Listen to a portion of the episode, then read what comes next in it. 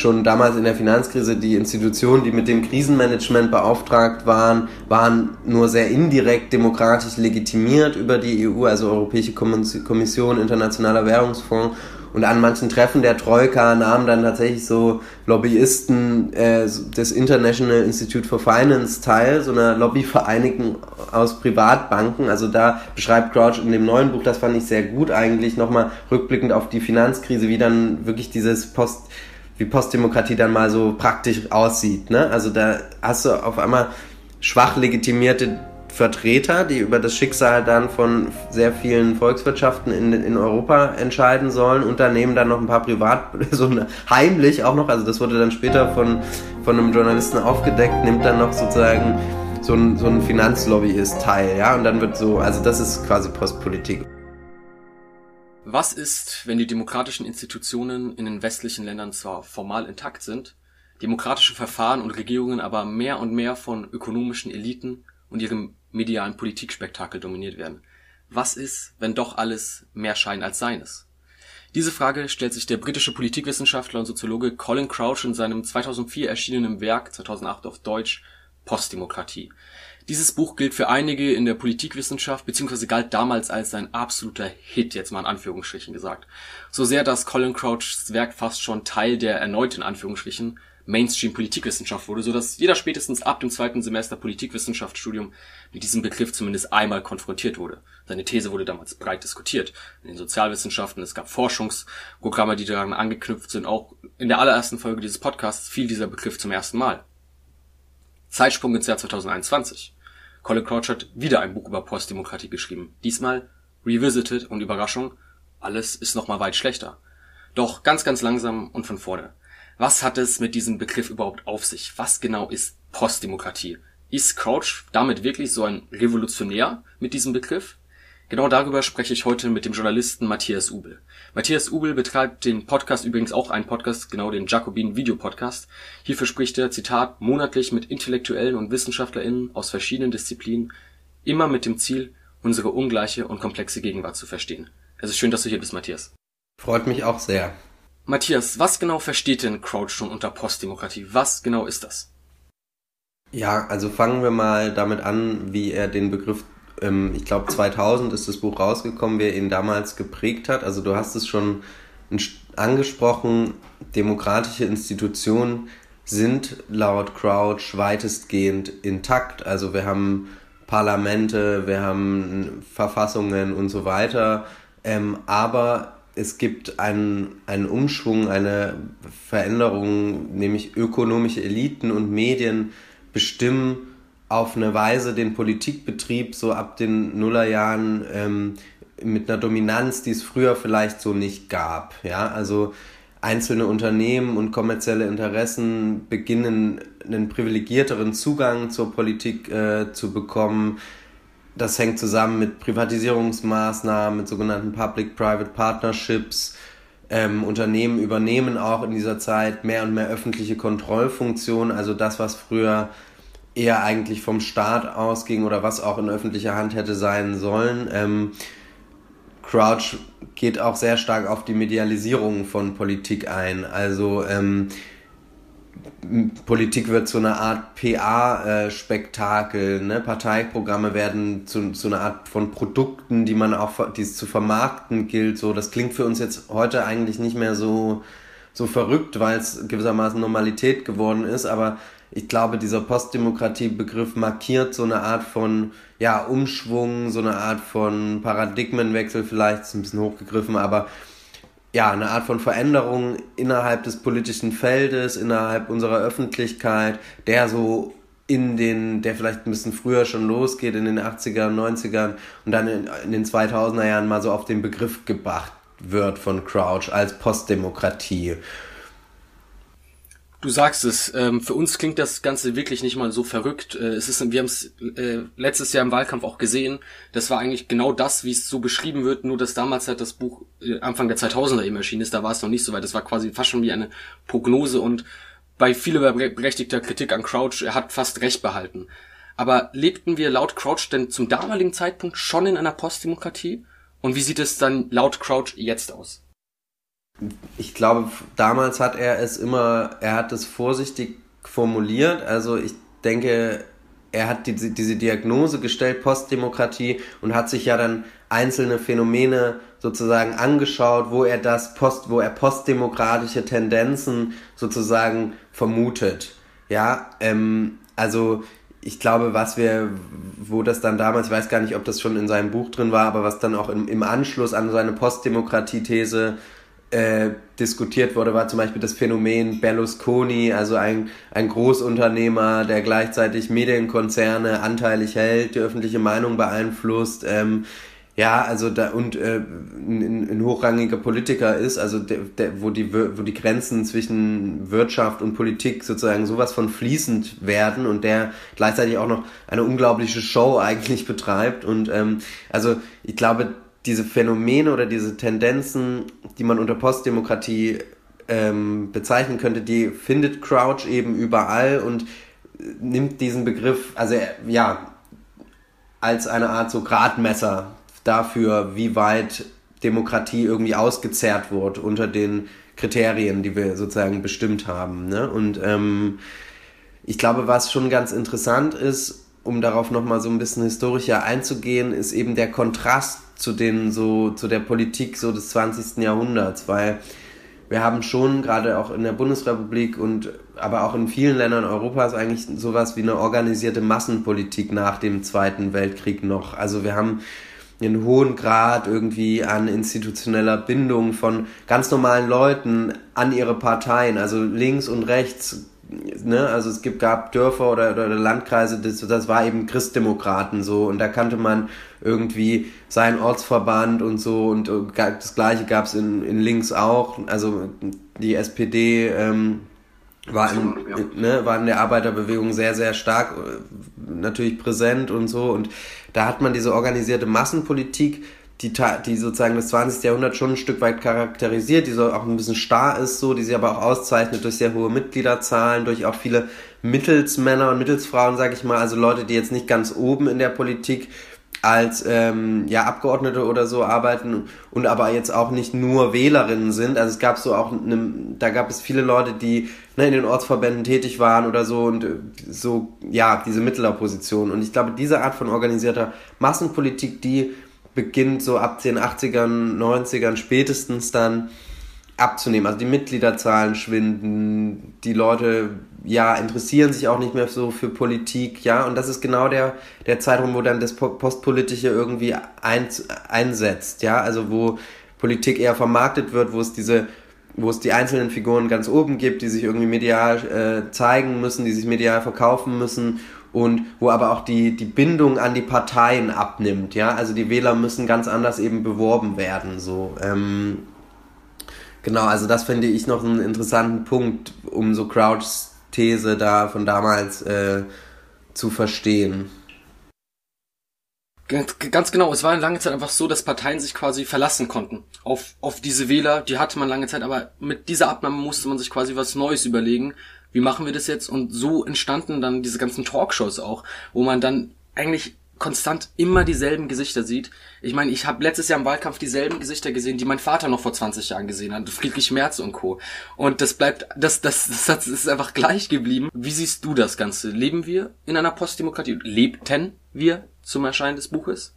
Also ich halte das schon für sehr plausibel, diese These. Also zumindest das als sozusagen als Analyseraster zu benutzen, mit dem man immer wieder dann auch konkret gucken muss, ja, hat sich das hier und in diesem Land so und so entwickelt oder ne, man kann das natürlich, das ist genau der Punkt, man kann diese Phänomene sicherlich, und das macht Crouch auch, eben finden, wo eigentlich eine Medialisierung, wo ein Spektakel irgendwie über eigentlich dem eigentlichen Politi dem eigentlich politischen sozusagen steht, ja, also das finden wir überall. Und auch die, ich glaube, was, wo ich sozusagen heute noch ein bisschen anders jetzt denken würde, ist also was diese Postdemokratie-Thesen auch schon auszeichnet, ist eine Art von Entpolitisierung auch der Wählerschaft. Ja, also Politik wird zum Spektakel, man, man wählt dann so wie so ein Konsumprodukt irgendwie äh, seine, seine Partei oder so, was man dafür hält und die machen eh so ein bisschen, was sie wollen und äh, sind, sind sozusagen auch verflochten mit der Wirtschaft und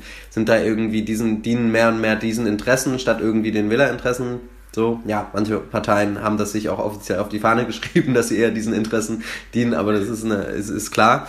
Ähm, und, aber was sich heute schon stark verändert hat, und ich glaube, das war auch in den Nullerjahren anders, ist, so eine, dass wir jetzt so eine eigentlich Hyperpolitisierung auch eigentlich wieder von sehr breiten Bevölkerungsschichten haben, was so, glaube ich, zu diesen klassischen Zeiten der Postdemokratie nicht so war. Also heute haben wir irgendwie, weiß ich nicht, Fridays for Future, Black Lives Matter, ähm, Black Lives Matter, ähm, wir haben auch auf der anderen Seite irgendwie äh, so die Querdenker. Wir haben irgendwie also eigentlich eine neue Art von, überall gibt's eine neue Art von starker Politisierung, so, wie auch immer man die bewertet. Und auch im Internet, die Leute, äh, ja, bei Influencer und Co. wollen auch wieder politisch sein. Alle haben irgendwie bei Twitter irgendwelche ähm, Fähnchen und äh, Abzeichen in ihrer Bio so und, und ähm, Ne, und es gibt diese Art von Anton Jäger, ein Politikwissenschaftler, der auch für Jacobin dann lange, lange Essay drüber geschrieben hat,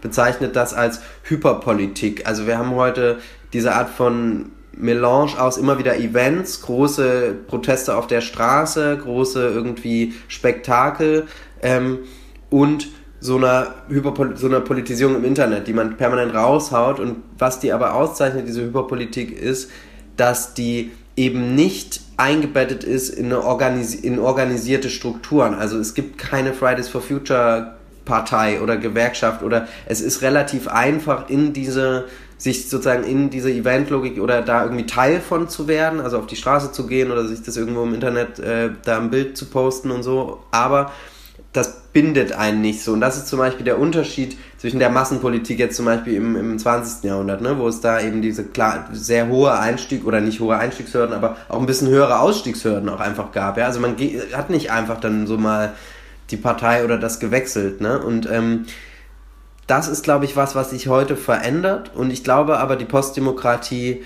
die postdemokratischen Tendenzen sind immer noch da, also zweifellos so sie werden nur jetzt, man antwortet darauf nicht mehr mit Endpolitisierung oder mit so einem Rückzug ins Privaten, wo man da einmal im Jahr so ein Kreuzen macht, sondern man politisiert sich eigentlich wieder stark und die Hyperpolitik ist aber auch ein Problem, also weil das Ne, wir haben das bei Fridays for Future gesehen. Das ist eigentlich natürlich sind die sind das sind die sind die auf der richtigen Seite.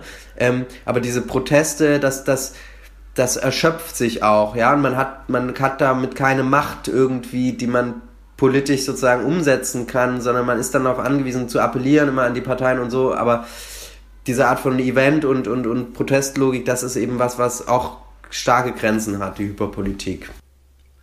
Genau das wollte ich gerade ansprechen. Könnte man nicht diese Hyperpolitisierung auch fast schon als ein postdemokratisches Phänomen bezeichnen, dass wenn zum Beispiel Fridays for Future, die jetzt endlich dann doch wenig Macht haben, dass sie ja dann doch wieder an die in formal intakten demokratischen Institutionen appellieren müssen, aber sich letztendlich nicht viel verändert. Oder wenn dann Influencer irgendwas propagieren, da müssen wir immer vorsichtig sein, wenn genau dann Influencer irgendwas propagieren wollen und dann fast schon wieder versuchen, irgendwas zu entpolitisieren, dass das dann alles schon ein postdemokratisches Phänomen schon fast wieder ist. Genau, also das gehört schon eng zusammen auf jeden Fall. Ähm, ja, die Abgrenzung besteht sozusagen darin, dass es an, also ich empfehle allen, die jetzt hier zuhören, diesen Text von Anton Jäger über Politik, wenn man das googelt, findet man das bei Jacobin auf jeden Fall. Ähm, Kann ich auch noch gerne verlinken. Ja, und da ist das wirklich so gut aufge, äh, äh, aufge, aufgeschrieben, weil er auch nochmal zeigt, also er zitiert da die Schriftstellerin Annie Ernaux, die da in die Jahre auch über diese Zeit um in den Nullerjahren ähm, literarisch einfach schreibt, wie, wie, es da war und Anton Neger beschreibt eben, dass es da so eine so einen Rückzug ins Privaten gab und diese Postpolitik dass, dass man, das kann man sich vielleicht heute auch nicht mehr vorstellen, dass es da wirklich diese Endpolitisierung und man war auch enttäuscht sozusagen von den Parteien und so, ne? Und man, ich glaube, das und das ist ja heute einfach nicht mehr so. Also alle sind politisch, ne? Und das, aber du hast schon recht, das ist das Hyperpolitik, das müsste man, könnte man auch nochmal drüber nachdenken, wie genau, aber das hängt natürlich mit dem, mit der postdemokratischen Zeit, mit dem postdemokratischen zusammen, ja. Okay, jetzt haben wir schon äh, über einen Jacobin-Text gesprochen, denn du hast auch eingeschrieben, also du schreibst mehrere, aber du hast zu dem Thema auch schon eingeschrieben. Und zwar ähm, demolierte Demokratie. Ich habe auch den Artikel wieder verlinkt, ich werde jetzt beide verlinken. Und dort schreibst du, der Politikwissenschaftler Colin Crouch hat ein Buch über Postdemokratie geschrieben. Schon wieder. Antworten hat er aber immer noch keine. Und dann kommen wir jetzt damit zum zweiten Teil dieses Gesprächs. Was genau schlägt denn Crouch vor? Was sind denn Lösungsansätze für dieses postdemokratische Phänomen? Was sind seine Antworten auf die Krise der Demokratie? Und du schreibst es ganz nett. Äh, spätestens bei den Vorschlägen, was diesen unerfreulichen Entwicklungen entgegenzusetzen sei, ist man genervt. Denn Colin, Colin Crouchs Antworten auf die Krise lesen sich ungefähr so phrasenhaft wie das SPD-Wahlprogramm. Was genau meinst du damit? Was schlägt Crouch vor und was kritisierst du daran? Also Crouch in seinem neuen Buch ähm, vielleicht machen wir nochmal, bevor ich darauf antworte, nochmal, gehen wir nochmal kurz darauf ein, was ich jetzt da, ja. wenn das in Ordnung ist. Also, ähm, was er in dem neuen Buch ja macht, ist sozusagen nochmal zu fragen, ah, hat sich, die, hat sich sozusagen diese, haben sich die postdemokratischen Tendenzen durchgesetzt, ähm, und wie sieht es im Jahr 2021 aus? Und du hast am Anfang gesagt, ja, es sieht überall schlimmer aus. Und Crouch bringt auch nochmal Beispiel, weil was in seinem alten Buch nicht drin war, war die Finanzkrise, wo man vielleicht, um das den Leuten nochmal näher zu bringen, so ein super Beispiel hat, wie dann Postdemokratie auch so, so funktioniert. Also ähm, schon damals in der Finanzkrise die Institutionen, die mit dem Krisenmanagement beauftragt waren, waren nur sehr indirekt demokratisch legitimiert über die EU, also Europäische Kommission, Internationaler Währungsfonds. Und an manchen Treffen der Troika nahmen dann tatsächlich so Lobbyisten äh, des International Institute for Finance teil, so einer Lobbyvereinigung aus Privatbanken. Also da beschreibt Crouch in dem neuen Buch, das fand ich sehr gut eigentlich, nochmal rückblickend auf die Finanzkrise, wie dann wirklich dieses Post wie Postdemokratie dann mal so praktisch aussieht. Ne? Also da hast du auf einmal schwach legitimierte Vertreter, die über das Schicksal dann von sehr vielen Volkswirtschaften in, in Europa entscheiden sollen. Unternehmen dann noch ein paar Privat, so heimlich auch noch, also das wurde dann später von, von einem Journalisten aufgedeckt, nimmt dann noch sozusagen so ein, so ein Finanzlobbyist teil, ja, und dann wird so, also das ist quasi Postpolitik und ja, das beschreibt er alles nochmal sehr gut und jetzt zu deiner Frage, ähm, genau.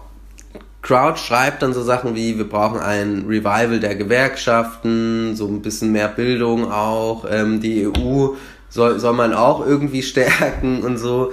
Und also ich will jetzt nicht unfair sein, ne? Also ich glaube, es ist schon durchaus legitim, dass man eine kritische Analyse schreibt, ohne zu wissen, wie es besser geht. So, also das ist auch auch Kritik ist quasi eine Form von Praxis, wenn man so will.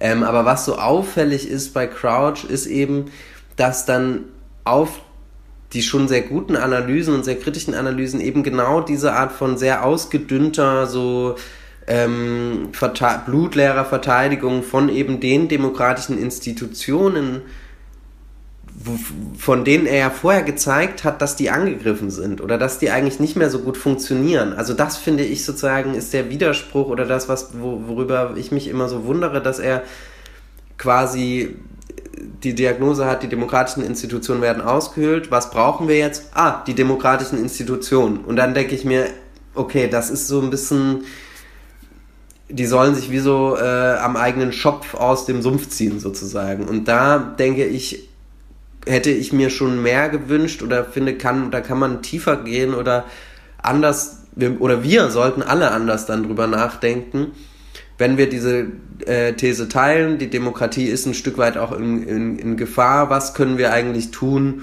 um ähm, sie wieder zu stärken, ja, und da denke ich, ja, müssen wir da über Crouch hinausgehen. Revival der Gewerkschaften klingt schön, ähm, frage ich mich aber auch, was heißt das denn eigentlich? Ja, also gerade bei den Gewerkschaften kann man beobachten, dass sie auch diesen ähm, Prozess mitgetragen haben, teilweise der Neoliberalisierung, weil das macht zum Beispiel Crouch auch äh, stark nochmal im neuen Buch, dass Neoliberalismus und diese Aushöhlung der Demokratie stark zusammenhängen, ja, und dann müsste man sich mal angucken, ja, was hat, was haben die Gewerkschaften da mitgetragen, wie sind die selber gerade institutionell aufgestellt? Also, und was müssten die eigentlich tun, um wieder mehr Mitglieder zu bekommen, um wieder auch mehr eine, eine Politik zu machen, die ja Demokratie stärkt? Ähm, Soweit vielleicht erstmal.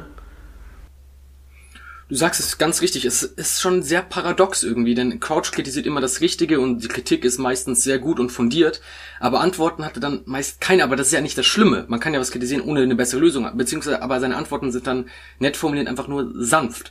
Äh, auch in seinem Buch Ein Plädoyer für soziale Gerechtigkeit wunderschön analysiert, wie das, wie, so, was, warum, warum es äh, soziale Gerechtigkeit braucht, wie die soziale Ungleichheit sich auswirkt. Wunderschön, aber dann wenn es dann in seinen Abschlusskapiteln, wie immer in seinen Büchern, die letzten zwei Kapitel zu Vorschlägen kommt, heißt immer, ja, die Grünen und Sozialdemokraten, die müssten sich mal neu finden, dann organisieren sich die Gewerkschaften besser, die Zivilgesellschaft, die muss auf die Missstände auch noch aufmerksam machen und dann geht das schon irgendwie. Und dann frage ich mich, warum? Also, klar, Crouch ist ja Politikwissenschaftler, ist jetzt kein Politiker und ich erwarte jetzt auch keine Strategie für eine progressive linke Bewegung. Aber dennoch finde ich es irgendwie paradox, wie man so scharf und teils wirklich gut kritisieren kann, aber dann auf diese Leere kommt quasi. Man traut sich Crouch einfach nicht? Oder was hat das damit auf sich?